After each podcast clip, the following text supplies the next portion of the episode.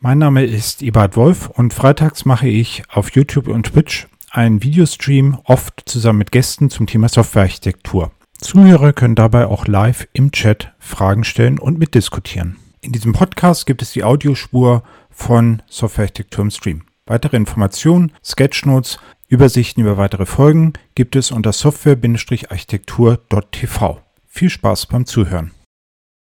Herzlich willkommen zu Softwarearchitektur im Stream. Ähm, heute soll es um einen Blogartikel gehen, den ich bei ähm, in meinem Heise-Blog geschrieben habe zum Thema Muss ich mich schämen, Softwarearchitekt zu sein?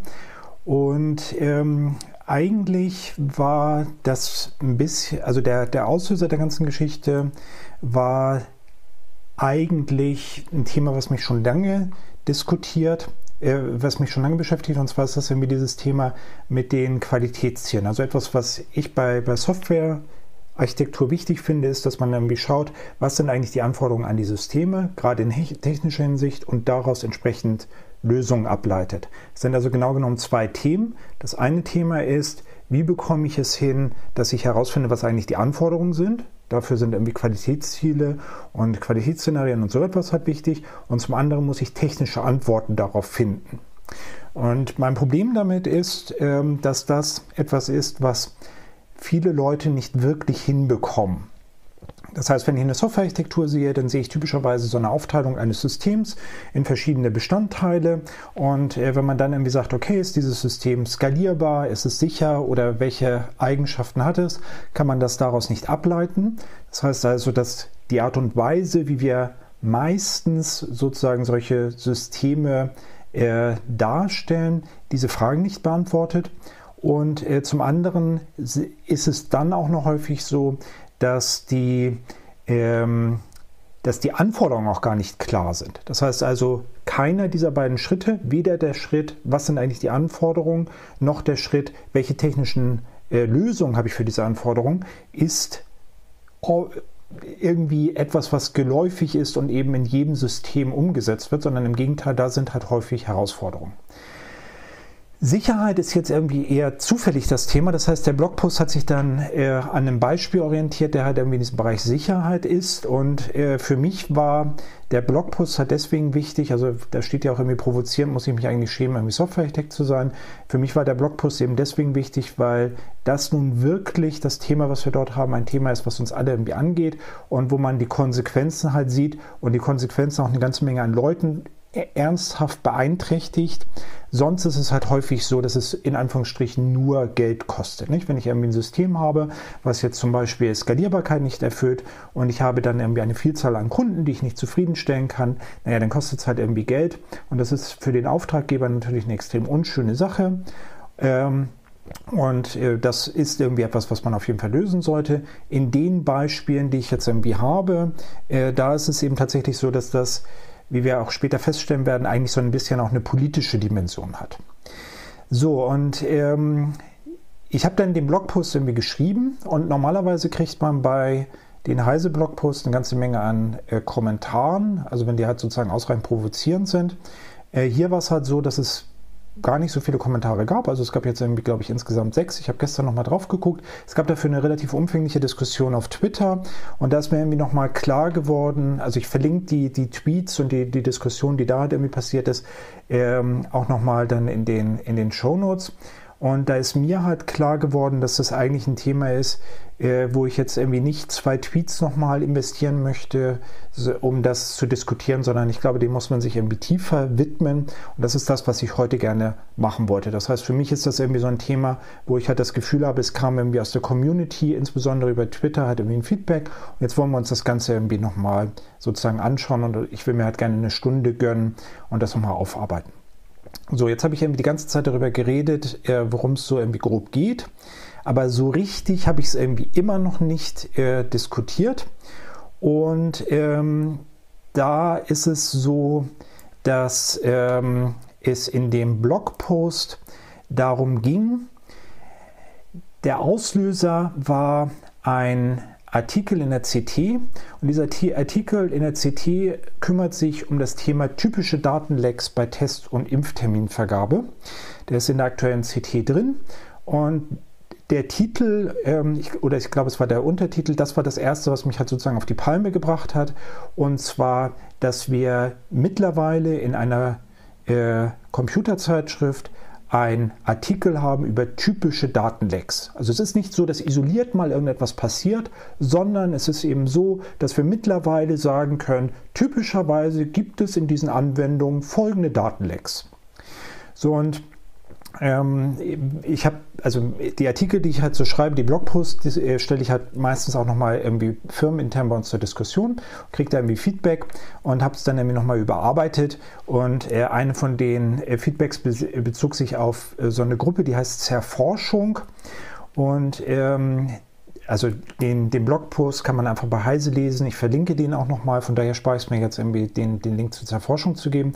Und Zerforschung hat so einen wunderschönen äh, Artikel geschrieben, wo drin stand, wir haben mittlerweile das vierte Testzentrumsdatenleck in drei Monaten gefunden und sind einfach nur noch genervt.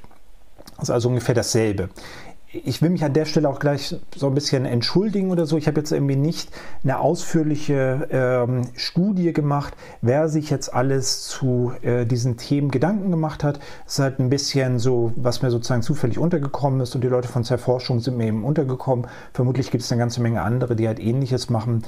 Die machen da aber eben, wie gesagt, relativ viel. Also haben irgendwie das vierte Testzentrums Datenleck dort gefunden. So, und die, Frage, die ich mir dann gestellt habe, ist, wäre es eigentlich akzeptabel, wenn wir sagen, hier sind typische Sicherheitsprobleme bei Medikamenten? Also wenn man halt so ein Medikament nimmt und äh, dann ist es halt irgendwie so, dass man typischerweise damit rechnen kann, dass folgende Dinge einfach nicht funktionieren. Und ähm, da kann man und nicht. Also Medikamente ist halt irgendwie etwas, was offensichtlich problematisch ist, weil man ja Medikamente nimmt mit der Erwartungshaltung, irgendwie gesund zu werden oder weil man aus irgendwelchen Gründen auf die angewiesen ist. Und das führt natürlich irgendwie zu der Frage, ob ich nicht an der Stelle so ein bisschen übertreibe. Nicht? Also ob es nicht so ist, dass ich jetzt da äh, sage, okay, äh, Software ist so wie Medikamente, wie kommst du denn eigentlich da drauf? Naja, und ähm, das ist, glaube ich, ein ganz guter Einwand. Und ich habe dann in dem Blogpost eben äh, äh, argumentiert, dass es halt mindestens zwei Sachen gibt, wo ich glaube, dass dieser Vergleich gar nicht so falsch ist. Das eine ist ähm, etwas, was diese Zerforschungsleute herausgefunden haben. Da gibt es halt eine Schnelltestsoftware für Testzentren, äh, die, mit der ich Testergebnisse fälschen kann. Das heißt, ich kann ein Stück Papier erzeugen, ein PDF, das ununterscheidbar ist von einem Originalpapier, in dem jetzt drin steht, der Eberhard Wolf ist negativ getestet, äh, obwohl in Wirklichkeit beispielsweise die Lisa Moritz dort war und sich hat testen lassen.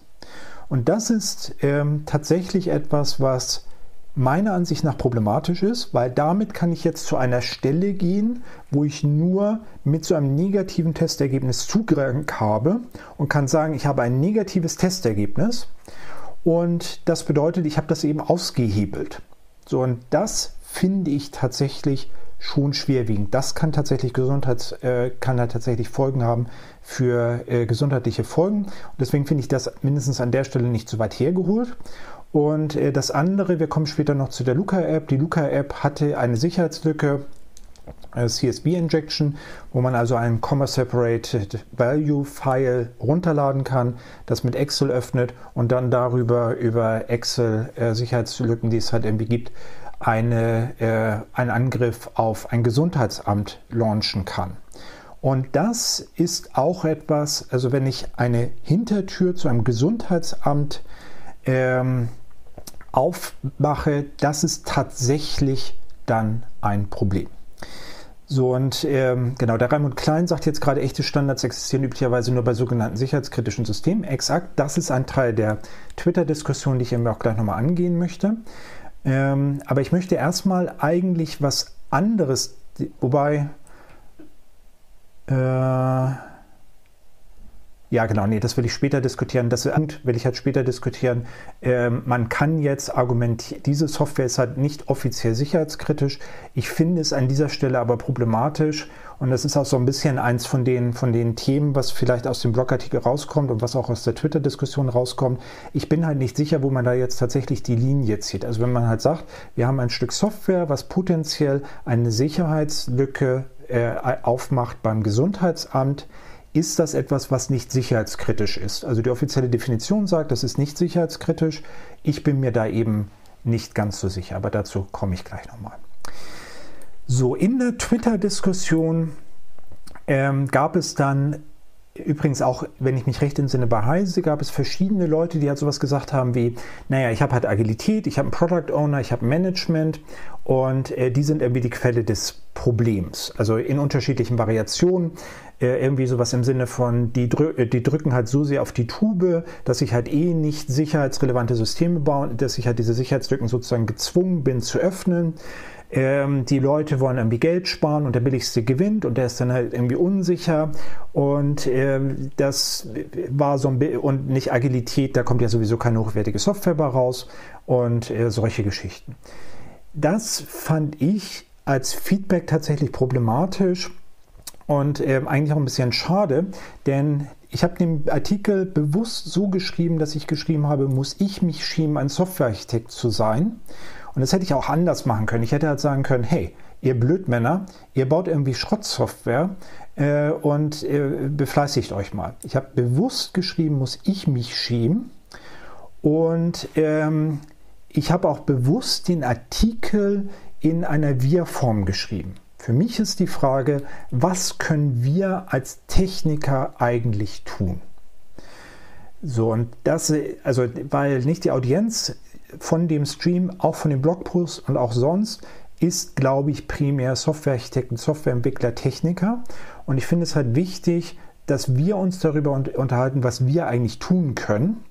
Und ähm, ich äh, habe dann irgendwie in der Twitter-Diskussion so ein bisschen so ein Totschlagargument ge gewählt mit, naja, wenn du halt in einer Umgebung bist, wo man dich halt nicht qualitativ hochwertige Software bauen lässt, äh, dann kündige halt. Ähm, das find, also nicht auf so ein, bei so einer Twitter-Diskussion finde ich das ähm, vielleicht akzeptabel, weil da hat man irgendwie 280 Zeichen, da kann man es nicht tief diskutieren. Und das stimmt auch tatsächlich. Ich glaube auch, dass das ein wichtiger Punkt ist. Wir sind halt in der luxuriösen Position, dass wir in einer Branche arbeiten, wo es eben so ist, dass sich die Leute tendenziell um uns reißen. Das heißt, wenn ich ein Projekt habe oder eine Umgebung, in der ich keinen Bock habe zu arbeiten oder schlimmer noch, von der ich das Gefühl habe, dass sie halt Dinge tut, die ich ethisch nicht vertreten kann, dann muss ich dort nicht arbeiten. Dann gehe ich halt irgendwo anders hin. So, und da kann man jetzt auch wieder diskutieren, nicht? Also es gibt bestimmt Leute, die sich das aus sozialen Gründen nicht leisten können oder so. Deswegen finde ich das ein bisschen schwierig und es ist halt auch so medium konstruktiv, nicht? Es ist zwar ein bisschen so, dass man dann argumentieren kann, naja, wenn das alle machen, gibt es solche Projekte nicht mehr, weil die halt keine Leute finden, die das halt irgendwie umsetzen, aber das finde ich begrenzt konstruktiv. Und ja, vielleicht muss man sozusagen in die Konflikte gehen, äh, und mit Management dort an der Stelle reden. Äh, aber ähm, eigentlich ist mein Punkt ein anderer und das ist einer, den ich halt weder bei Twitter noch in dem Blogpost halt diskutiert habe, weil der halt ein bisschen komplizierter ist. Ähm, und dazu müssen wir mal darüber reden, was dort eigentlich in diesem CT-Artikel drinsteht. Ich muss gestehen, ich habe ihn halt verlinkt und hatte gedacht, der sei einfach lesbar. Hat sich herausgestellt, der ist hinter einer Paywall. Ich konnte den nur lesen, weil ich im CT-Abonnent bin und da eingeloggt war. Deswegen wollte ich irgendwie nochmal erzählen, was da eigentlich genau drin steht. So, also da steht zum einen drin, das, äh, das sind insgesamt fünf Punkte. Der erste Punkt ist, äh, habe ich hier aufgeschrieben, falsche Einstellung. Das heißt, ich sollte einen Datenschutzbeauftragten oder einen Fachanwalt zur Rate ziehen. So, jetzt ist halt die Frage, ich bin irgendein Entwickler in irgendeinem Projekt, kann ich das einfach tun? Nein, weil da muss irgendjemand beauftragt werden. Das ist also vielleicht wirklich etwas, wo ich dann eben an einem PO, an Management oder so sagen muss, hey, es wäre irgendwie ganz cool, wenn ihr euch darum mal kümmert. Oder ich könnte halt auch formulieren, dass halt ein PO oder jemand, der halt aus, aus dieser Ebene ist, das eigentlich lösen müsste. Da ist es also tatsächlich so, dass ich denken würde, man müsste halt in diese äh, Eskalation sozusagen rein in diesem Punkt mit der falschen Einstellung steht halt außerdem drin, ich sollte in meiner Anwendung kein Google Analytics, keine Einbettung von PayPal haben, keine Google Fonts, kein JavaScript aus externen CDNs. Also äh, um dadurch eben Trackbarkeit und Datenschutz zu ermöglichen. Wenn ich halt aus einem äh, Google Fonts benutze beispielsweise oder äh, eben diese Assets benutze, dann ist eben klar, von wo die reingeholt werden. Und das heißt, ich kann den Besuch auf dieser Webseite tracken. Und das ist eben etwas, was man bei, so einer äh, Seite, die eigentlich um Gesundheitsdaten sich kümmert, nicht tun sollte. Da ist jetzt die Frage, kann ich das als Entwickler, Entwicklerin entscheiden? Und meine Antwort wäre vermutlich ja. Ich halte es für unwahrscheinlich, dass hinter mir ein Manager steht und sagt, du musst aber jetzt Google Fonts verwenden. So, das ist also der erste Punkt, wo ich halt sagen würde, dass wir vielleicht nicht das alleine entscheiden können und umsetzen können. Es ist natürlich denkbar, dass da irgendwie nicht, dass halt irgendjemand sagt, hey, äh, ich möchte halt gerne wissen, wie die Benutzer das System benutzen und deswegen wollen wir halt die Benutzer tracken. Das ist natürlich denkbar, aber ich würde halt denken, wir haben zumindest eine sehr starke Möglichkeit, uns dort äh, selber auch einzubringen. So, der zweite Punkt ist berechenbare IDs. Also ich habe, eine, ich habe einen, einen äh, Testdatensatz. Der Testdatensatz äh, hat die ID 1234. Der nächste Testdatensatz hat die ID 1235. So, und dann kann ich halt eben raten, nicht? Das heißt also, der nächste wird 1236 heilen und so weiter und so weiter. Das ist etwas, was ich lösen kann, indem ich einfach UUIDs zum Beispiel vergebe. Und das ist etwas, was ich mit äh, meinen, also ich programmiere ja nicht wirklich gegen Geld, was ich also auch mit meinen Programmierkenntnissen umsetzen kann. Ich kann die UUID machen, ich kann die UUID irgendwie da hinschreiben und ich, also tatsächlich habe ich sowas vor einem Jahr oder so äh, in, einem, in einem Beispiel auch äh, programmiert, weil ich halt irgendwie zu doof war, äh, Datenbank-Sequences vernünftig zu verwenden. Das heißt, das kann ich auf jeden Fall umsetzen und da kann ich mir nicht vorstellen, dass ein PO hinter mir steht und sagt, deine IDs müssen aber aufsteigend sein. So, dann war in demselben Punkt äh, die Aussage, ein QR-Code sollte nicht Anmeldungsdaten enthalten. Ich halte das für eine triviale Aussage. Auch da kann ich mir nicht vorstellen, dass ein PO sagt, die Anmeldung, die, der QR-Code muss aber die Anmeldedaten enthalten. Das kann ich selber entscheiden. Daten halten ist der nächste Punkt. Wenn ich einen Impftermin hatte und der Impftermin liegt in der Vergangenheit, dann sollte ich ihn löschen. Wenn ich eine Statistik mache, sollte ich die Daten anonymisieren. Auch hier, ich bin, ist grenzwertig, nicht, weiß ich nicht, ob das halt eine Story ist. Ich hätte halt das Gefühl, dass man das sozusagen auch einfach umsetzen kann. Ähm, vielleicht nicht ganz so krass wie das bei den IDs, nicht? Also ob ich jetzt irgendwie aufsteigende IDs habe oder UUIDs, das ist wahrscheinlich irgendwie wirklich egal und merkt niemand. Hier ist es vielleicht dann doch noch ein wenig etwas anderes, aber nicht, das ist äh, etwas, was ich trotzdem wahrscheinlich umsetzen kann. Vierter Punkt ist vermeintlich Geheimes. Da ist eigentlich äh, der Tipp, nochmal alle HTTP-Kommunikation anzuschauen und sich halt zu fragen, ob man daraus irgendetwas lernen kann und ob das halt irgendwie problematisch ist. Auch das ist etwas, was ich wahrscheinlich als Entwickler tun kann. Ob ich die Sachen dann fixen kann, ist irgendwie nochmal eine getrennte Sache. Aber da habe ich, glaube ich, einen starken Einflussfaktor. So, und der fünfte Punkt ist, äh, unbedarfte Kreativität. Beispiel, was wir halt haben, ist, dass man den Impfter dass dort ein Stück Software existiert hat, dass ein Impftermin, wo die Empfehlung war, den Impftermin inklusive den Gesundheitsdaten über einen öffentlichen Faxservice als Testfax an eine Arztpraxis zu schicken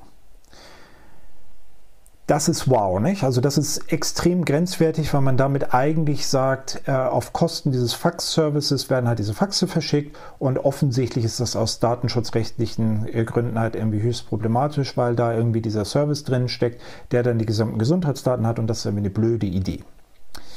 So, also das sollte eigentlich irgendwie klar sein da kann man jetzt auch, ist vielleicht auch etwas, was sozusagen in der Verhandlungsmasse ist, wo also dann möglicherweise ein PO sich querstellt und sagt, aber ich will halt nicht, dass wir halt diese Faxsachen bezahlen, aber nicht wie dem auch sei. Äh, das ist auch etwas, wo ich glaube, wir zumindest Mitspracherecht haben. Das heißt, in der Summe sind da mindestens diese berechenbaren IDs, die ich als Techniker alleine entscheiden kann. Ich kann sicher auch entscheiden, ob ich Google Fonts benutze oder nicht.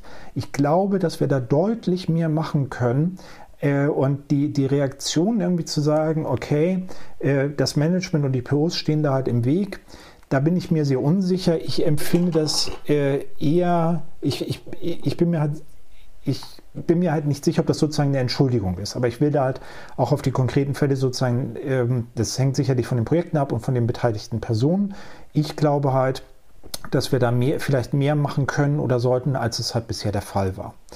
Und dass es irgendwie auch ein Thema ist äh, rund um das Thema ähm, rund um das Thema Wissen. Nicht? Also da sind irgendwie Dinge drin, die ich sozusagen äh, wissen muss Und nur wenn ich sie eben weiß, kann ich sie auch tatsächlich vermeiden. Das heißt, ich, irgendwie müssen Leute halt sozusagen äh, ja, educated werden an der Stelle.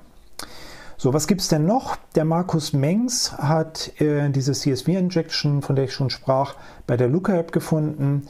Da muss ich jetzt persönlich sagen, also ich bekenne, ich bin kein äh, Security-Spezialist, den Begriff CSV-Injection kannte ich vorher nicht. Das ist also noch was anderes. Ähm, ich komme aber später noch dazu. Die Hersteller von dieser, von der berühmten Luca-App sagen halt selber, dass sie in Bezug, oder zumindest interpretiere ich so, das so, dass sie halt in Bezug auf Sicherheit Experten sind. Ich tue jetzt gerade das Gegenteil. Äh, ich sage halt, dass ich da in Wirklichkeit keine Ahnung habe. Das ist also vielleicht noch etwas, was eben auf einer anderen Ebene ist. Und ähm, ich habe mir nochmal oberflächlich angeschaut, was so bei Zerforschung äh, diskutiert wird. Und da sind tatsächlich genau dieselben Probleme, also genau die Probleme aus der CT, zum Beispiel berechenbare IDs. Dass ich eben eine ID rate und dann sage, cool, ich habe ja einen Datensatz von jemand anders. Und eben alte Datensätze irgendwie rauslesen kann und so weiter. Also tatsächlich wäre die, wären die Ergebnisse von Zerforschung so mein Gefühl nach einer oberflächlichen Analyse, wenn man die CT-Ansätze umgesetzt hätte, äh, zumindest weniger dramatisch.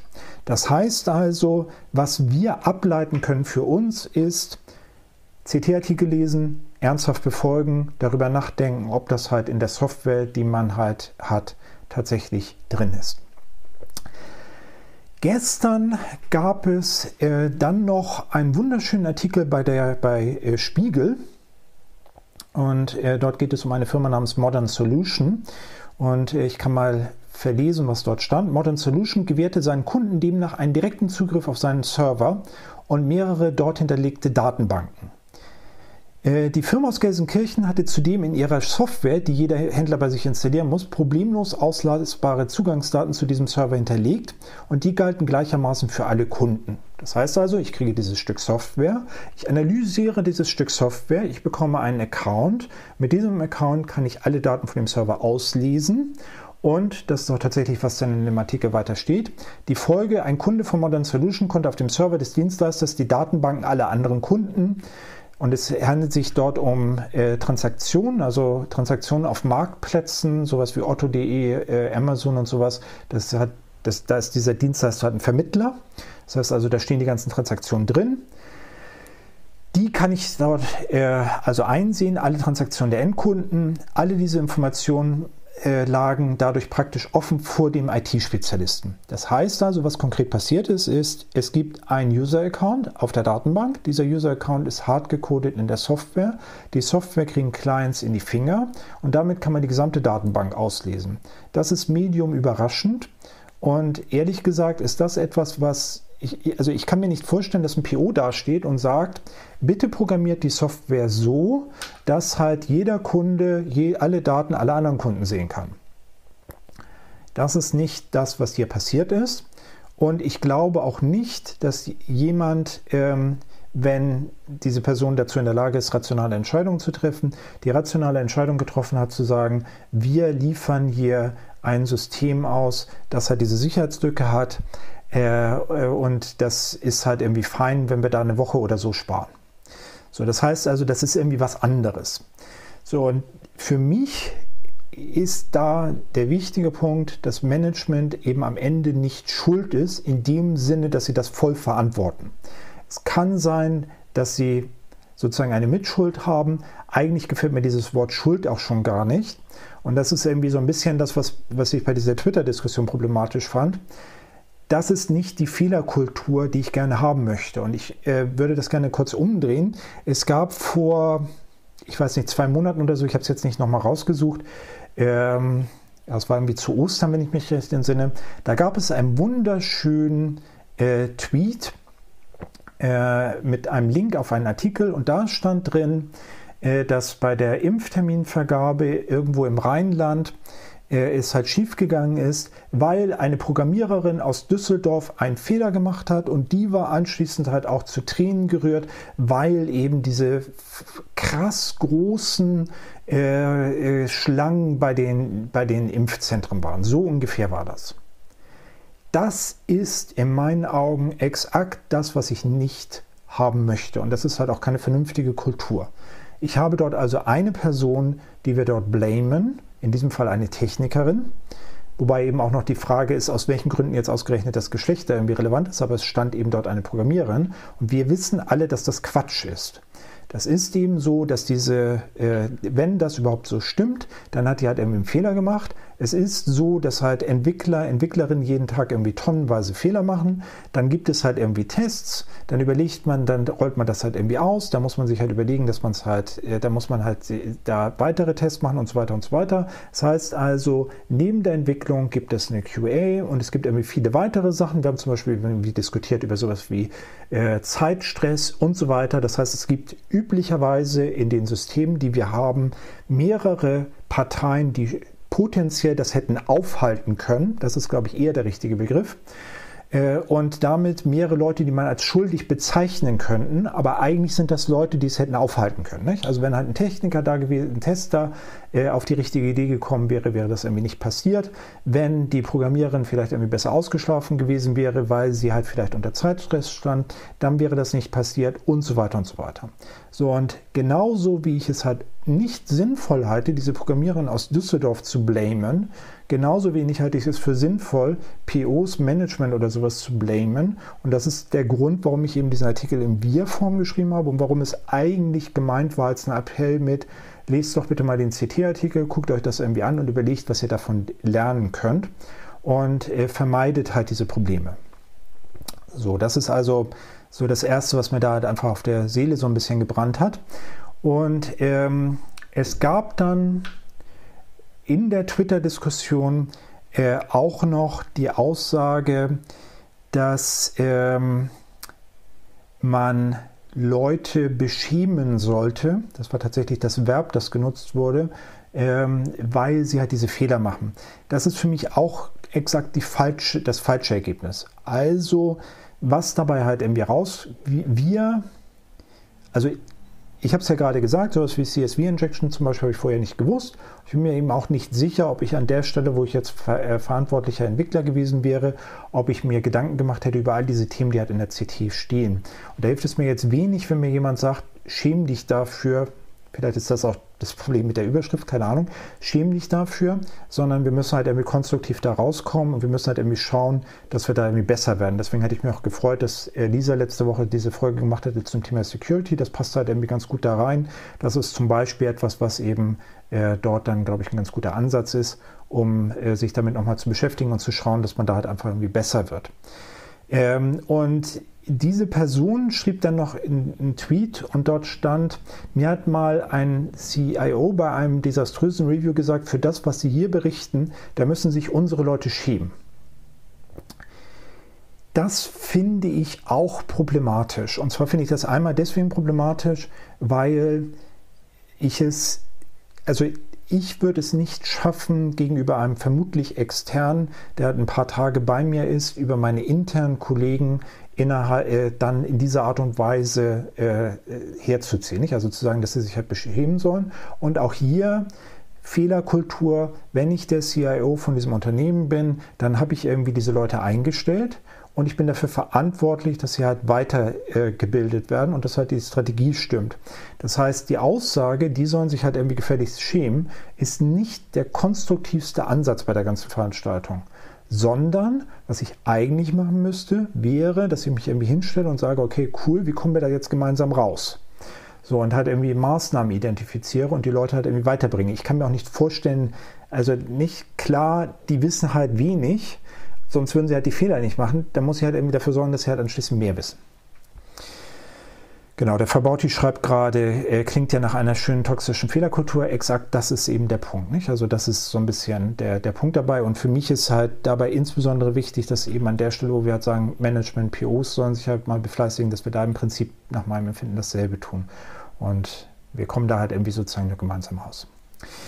So, ähm, dann war, also weiterer Punkt, der in, der in dem Blogartikel drin stand, war, äh, ich habe das jetzt summiert als Zeitschriften als Qualitätskontrolle, also Organisationen, die CT oder solche Organisationen wie Zerforschung kümmern sich und ähm, wenn ich das richtig sehe, ist Zerforschung im Prinzip eine Gruppe Freiwilliger, die das halt irgendwie einfach tun.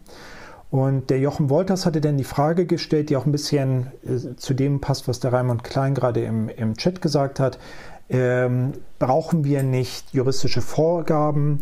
Äh, medizinische Software ist eben streng reguliert oder nicht? Äh, Raimund hat hier geschrieben, dass äh, sicherheitskritische Systeme, dass dort irgendwie diese Vorgaben existieren. Und äh, da hat irgendwie der Stefan Roth und der Gerd Aschemann hat das auch nochmal gesagt. Nicht Zulassungsbehörden gibt es da regulärische Auflagen. Äh, sowas müssten wir vielleicht irgendwie in dem Bereich äh, auch ansetzen. Ähm, ja,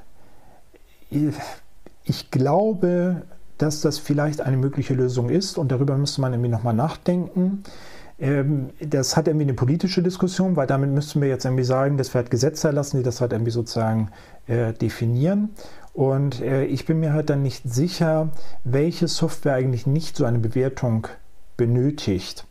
Ähm, also wir haben ja jetzt die beiden Sachen, die ich halt irgendwie dramatisch finde, ist halt einmal diese Software, die ja Testergebnisse fälschen kann. Da könnte man jetzt sagen, eine Software, die halt mit Testergebnissen zu tun hat, das sind medizinische Daten, da mache ich halt ein Regularium, das ist wahrscheinlich irgendwie nachvollziehbar. Die andere Software ist eben eine Software, also ist im Fall von Luca App eine Software, die halt äh, Kontaktverfolgung macht und die aber äh, deren äh, Problem aber erst dadurch ähm, in diesem speziellen Fall, wo sie halt Angriffe ermöglicht auf das Gesundheitsamt, erst dadurch relevant wird, dass sie halt im Gesundheitsamt verwendet wird. Ähm, das heißt, wenn ich jetzt, und im Gesundheitsamt werden wahrscheinlich ganz viel Software benutzt, nicht? Betriebssysteme, Office-Pakete, E-Mail-Clients und was der Teufel was. Das sind ja jetzt nicht deutlich andere äh, Systeme als unsere. Und dann wäre halt die Frage, ob man, welche Software man sozusagen nicht so bewerten wollen würde und äh, ob man da nicht sozusagen einen übertriebenen Apparat aufbaut, bin ich mir sehr unsicher. Ähm, genau. Und genau, Yves sagte dann noch, ähm, dass mehr Personen, also so ungefähr nicht, ich gebe das halt, also muss ich mich auch entschuldigen, ich gebe das möglicherweise sehr stark verkürzt wieder. Yves sagte dann sowas wie, mehrere Personen liefern jeweils einen Teil des Problems. Da, ja, hier bin ich mir eben nicht so sicher. Ich hatte es gerade gesagt, wenn ich mir die Sachen an der CT angucke, das sind irgendwie eher einfache Dinge, die wahrscheinlich irgendein Entwickler, eine Entwicklerin an der Tastatur entscheiden kann. So, Felix schreibt, äh, bei, bei Felix Müller schreibt bei, bei YouTube, sind genau diese Verhaltensweisen und Blaming der Grund, warum wir nicht besser werden. Ich meine uns in Tech generell. Wenn ich nicht Fragen stellen kann ohne Blaming, wie soll ich dann lernen? Exakt. Nicht? Also das ist ja genau das, was ich versuche zu sagen. Wir müssen halt, und deswegen stelle ich mich hier auch gerade hin und sage, es gibt irgendwie Dinge, die ich halt ganz offensichtlich nicht weiß, was ich auch überhaupt völlig unproblematisch finde, weil ich mich irgendwie nicht hinstelle und sage, ich bin Sicherheitsexperte. Und äh, ich kann irgendwie verstehen, warum man zu diesen Ergebnissen kommt. Wir müssen halt irgendwie schauen, dass wir besser werden. Und äh, insbesondere, wenn man halt, also deswegen habe ich mir auch wirklich konsequent hoffentlich abgewöhnt zu sagen, das ist aber eine blöde Frage. Das ist halt einfach Quatsch. Nicht? Wir müssen halt einfach damit umgehen und wir müssen halt gemeinsam schauen, dass wir da gemeinsam besser werden. So, nächster Punkt in dem Artikel, in dem Blogartikel war, äh, dass die CT im Prinzip sagt, Liebe ApothekerInnen, liebe Ärztinnen, schaut euch doch mal eure Lösungen an und schaut nach, ob sie diesen Kriterien nicht entsprechen. Das ist etwas, wo ich auf den ersten Blick auch, also wo, wo ich, was mich erstmal auf die Palme gebracht hat oder nochmal auf die Palme gebracht hat, weil das halt im Prinzip sagt, liebe Nutzer, guckt euch das doch mal an und schaut mal, ob das halt irgendwie vernünftig ist. So, und wenn ich also jetzt Medikament kaufe in der Apotheke, dann wäre jetzt also das Analogon, dass man von mir halt irgendwie erwartet, dass ich halt irgendwie nochmal darüber reflektiere, ob es jetzt wirklich sicher ist, dieses Medikament zu nehmen. Das passiert nicht. Im Gegenteil, es ist irgendwie so, dass halt, ich habe vor kurzem in der Apotheke was gekauft. Ich erinnere mich nicht mehr exakt, was das war. Und es war eben so, dass mir proaktiv, nee, stimmt nicht, es war eine Ärztin. Ich, genau, es war eine Ärztin bei, der, bei, bei meiner Corona-Impfung.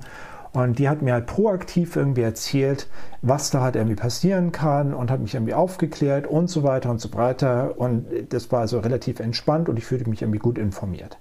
Das heißt also, dass hier jetzt das Gegenteil passiert. Hier sagt man halt, die Benutzer, die halt relativ wenig Ahnung haben von der Technik, die müssen sich halt irgendwie kümmern. Und äh, ich finde das in diesem speziellen Fall nicht ganz so abartig, wie sich das erstmal ja, eben nicht ganz so abartig, weil die Ebene, auf der wir hier reden, ist tatsächlich eine, wo halt ein CT-Leser, das werden ja nicht, das werden Leute sein, die halt wahrscheinlich sich für IT interessieren, äh, tatsächlich bewerten kann, ob das System äh, zumindest diese Lücken aufweist. Das ist nicht ganz ausgeschlossen. Ähm, es ist trotzdem fundamental schlecht und für mich ist das ähm, ganz extrem schrecklich ähm, bei diesen Geschichten mit dem Videokonferenzsystem äh, bei der Corona-Pandemie für Lehrer und Lehrerinnen.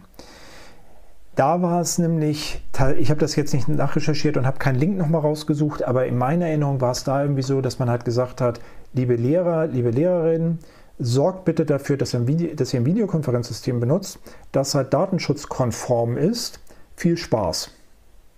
So, das heißt also, als Lehrer, Lehrerin bin ich jetzt genau in der Position, die halt Ärztinnen und Apothekerinnen da irgendwie auch jetzt haben bei diesen Impfterminvergaben. Ich muss mir halt die Software angucken und muss halt bewerten, ob diese Software vernünftig funktioniert und eben datenschutzrechtlich okay ist. Bei dem Videokonferenzsystem ist es, glaube ich, noch ein Tick schlimmer, weil da ja auch eine juristische, neben der technischen Bewertung ob das System technisch sicher ist, noch eine juristische Bewertung dahinter steckt, nämlich die Frage, ob es tatsächlich Datenschutz juristisch einhält. Und das kann eigentlich nicht sein.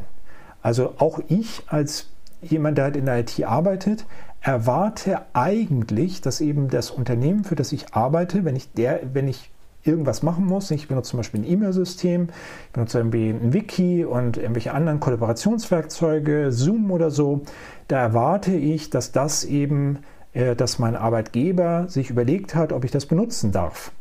Und ja, darf ich offensichtlich und damit ist das Thema halt irgendwie für mich durch. Ich werde halt nie im Leben dieses Zeug halt selber nochmal bewerten, weil ich davon ausgehe, dass das mir zur Verfügung gestellt wird und dass ich eben damit arbeiten kann.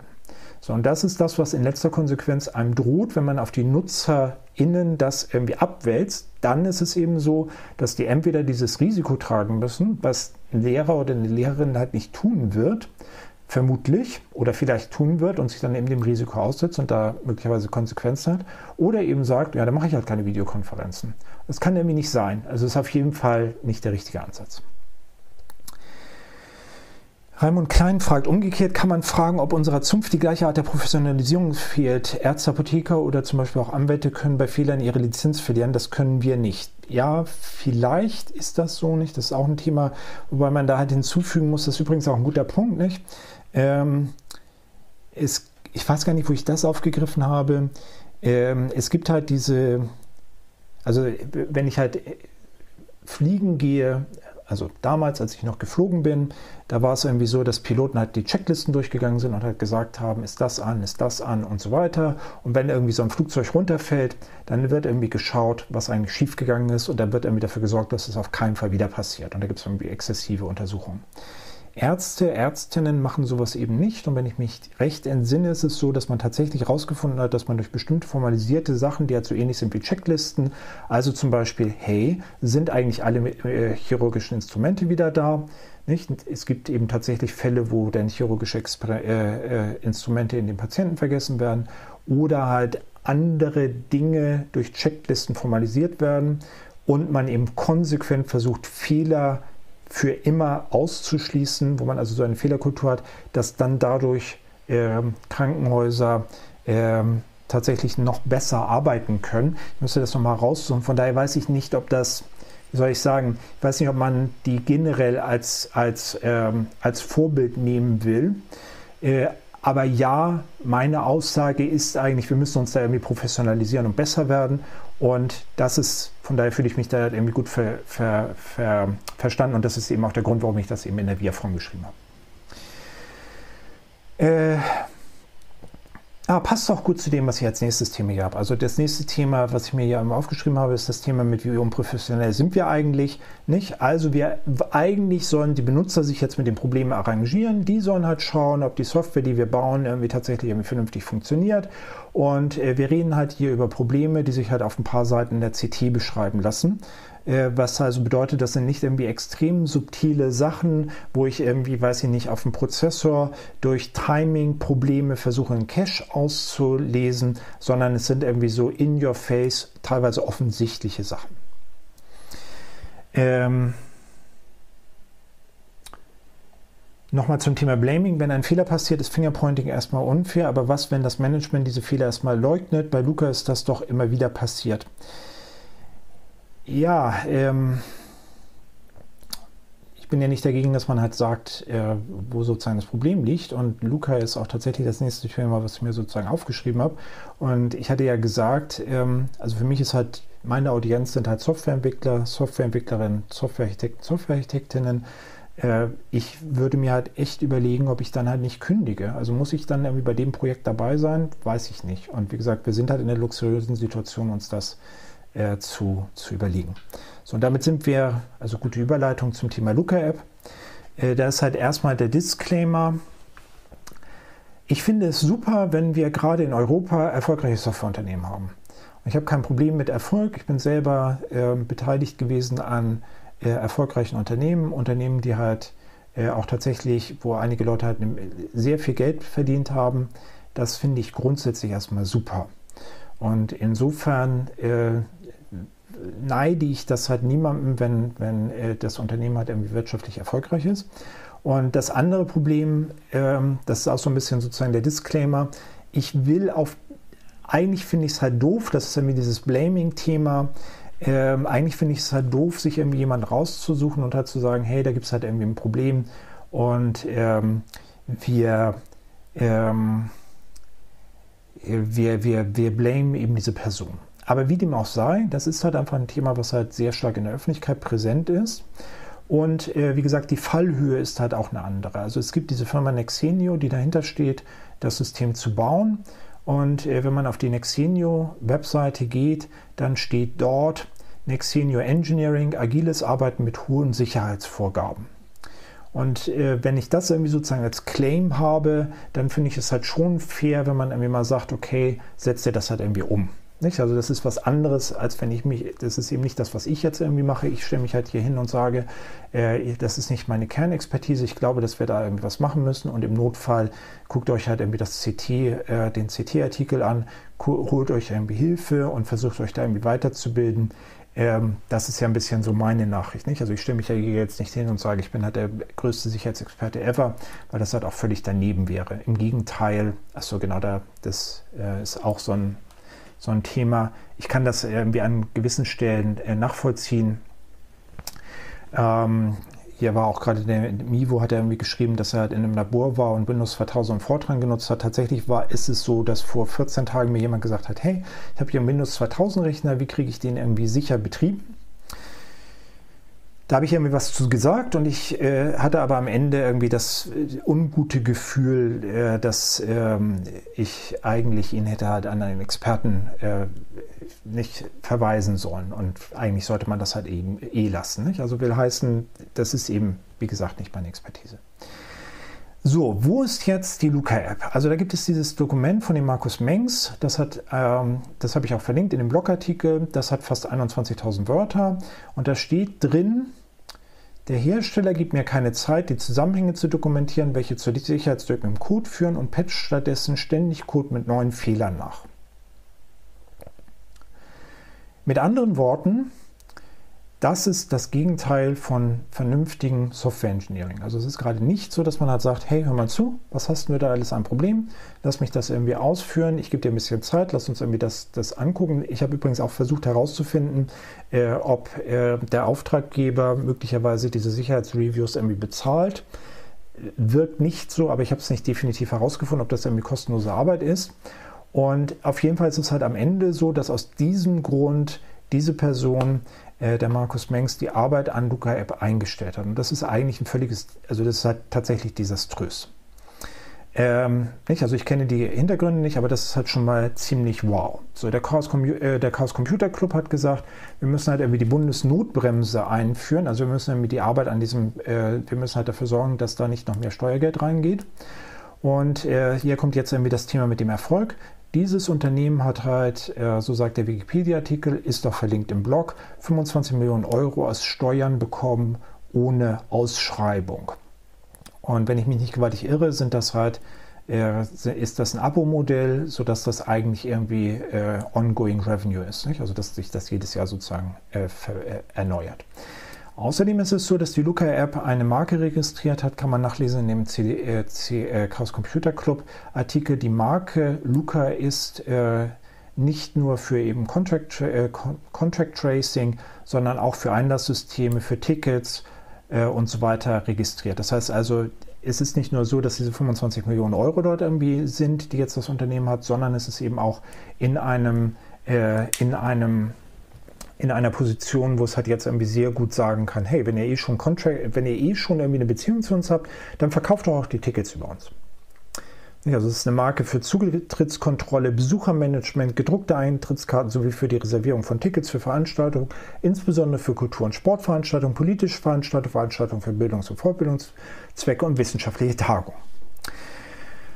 So, und ähm, der gute äh, Smudo und die äh, Gruppe Fantastische Vier sind halt tatsächlich Teil des Teams. Auf der Webseite steht, wir sind Teil dieses Teams. So, und der Grund, warum ich halt die Luca-App so spannend finde, und warum äh, ich es ich dann der doch Zeit widme, ist, weil ich stelle mich halt üblicherweise hin und sage halt, wenn ich eine vernünftige Softwarearchitektur baue, dann ist das eine Softwarearchitektur, die die Geschäftsziele unterstützt. So, jetzt können wir mal auf Basis, also Geschäftsziele sind meistens sowas wie Umsatz, Marktposition, solche Sachen.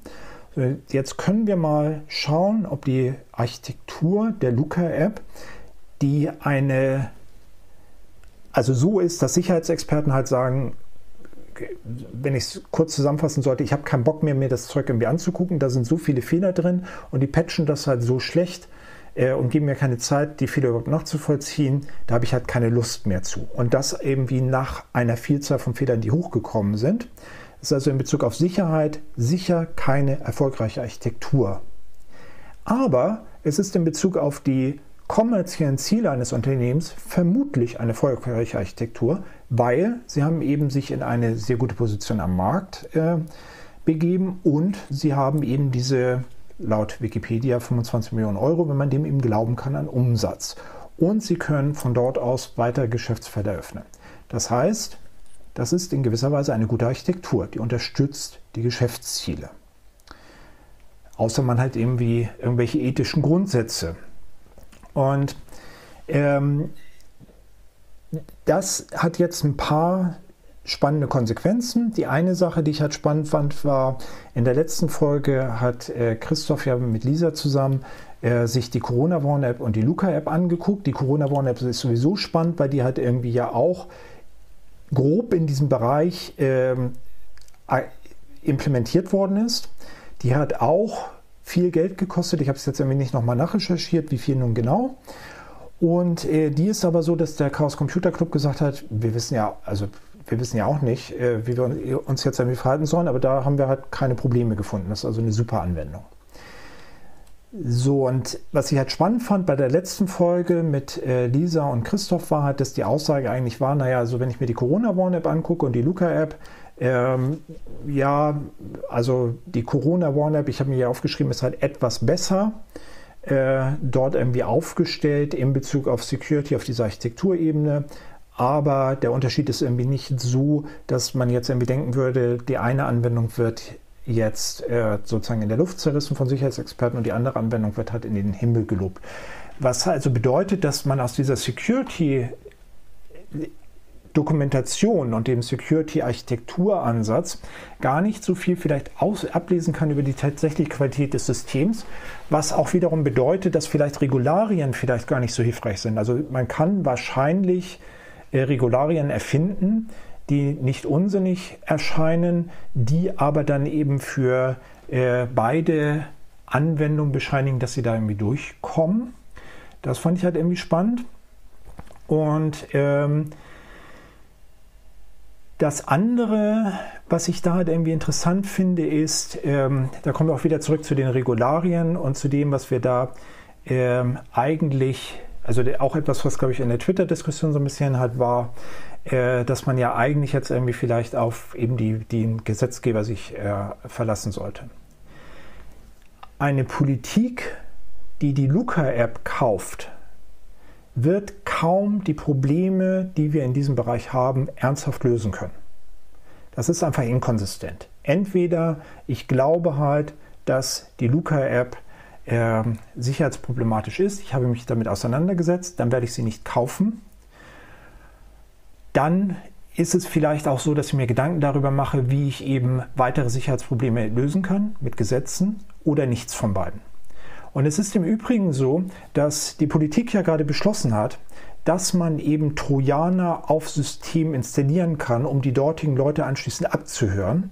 Das ist nur möglich, wenn es Sicherheitslücken in diesem System gibt. Das heißt also, dass die Politik gerade eine Kultur geschaffen hat, in der es in der Interesse, im Interesse der öffentlichen Hand ist, gerade Sicherheitslücken nicht zu fixen, sondern es ist im Interesse der öffentlichen Hand, Sicherheitslücken auszunutzen für Trojaner, um anschließend Kriminelle abzuhören.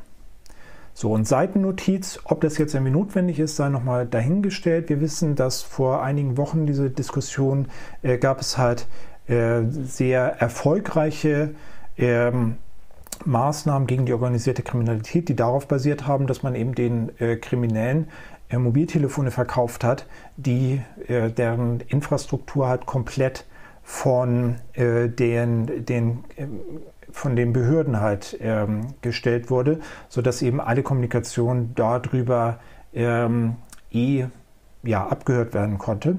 Das heißt also mit der aktuellen Gesetzgebung und ohne dass wir halt Sicherheitslücken in existierenden Systemen ausnutzen, kann man eben durch solche Maßnahmen, indem man zum Beispiel den Leuten eben entsprechende Telefone unterschiebt, äh, und entsprechende Infrastrukturen selber schafft, jetzt schon äh, das Handwerk legen. Deswegen verstehe ich das irgendwie auch nicht. Aber wir haben ja bald Wahlen nicht? und wir können uns da äh, dann vielleicht dafür entscheiden, ähm, dort Leute zu wählen, die dort irgendwie mehr Ahnung haben. So, das ist also etwas, was, was dort, glaube ich, ein Thema ist. Und das andere, das ist auch etwas, was ich in dem Blogpost noch geschrieben habe.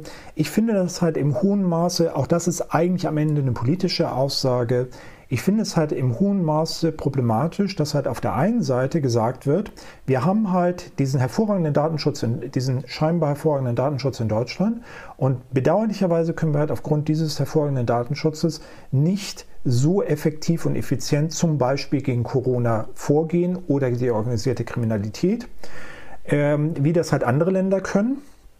Das wird ja auch vorgeschoben als Grund dafür, dass wir eben in der Corona-Pandemie in einigen Stellen äh, deutlich schlechter dargestanden haben als eben andere Länder. Und gleichzeitig ist es so, dass eben Apps existieren, die auch tatsächlich durch die öffentliche Hand gekauft und gefördert und damit indirekt gefördert werden, die halt Datenschutz nicht interessiert. Das kann, also eins von beiden kann nur stimmen. Da ist also auch irgendwie etwas an der Stelle schief. So, und so ein bisschen schließen will ich eigentlich mit dem, was mir auch nochmal irgendwie ganz wichtig war. Und ähm, ich habe ja auch tatsächlich ähm, noch fünf Minuten. Ich habe jetzt irgendwie genau 55 Minuten darüber äh, hergezogen, wie schrecklich alles ist. Und ähm, das ist mir auch irgendwann bei dem, bei dem äh, Schreiben von dem Blogpost aufgefallen. Ähm, das ist nur eingeschränkt so. Also es gibt für mich also in dem, was ich halt als Consulting erlebe, äh, da ist es so, dass irgendwie solche Themen wie DSGVO, zum Beispiel das Recht auf, äh, auf äh, Vergessen werden, nicht, dass man halt irgendwie alle Daten löscht, das ist etwas, was tatsächlich Thema ist in äh, Architekturdiskussionen, wo man sich irgendwie überlegt, wie man dieses Problem löst. Und das finde ich halt irgendwie auch grundsätzlich super. Wir können es vielleicht noch stärker machen. Nicht? Also es gibt diese Idee von Datensparsamkeit.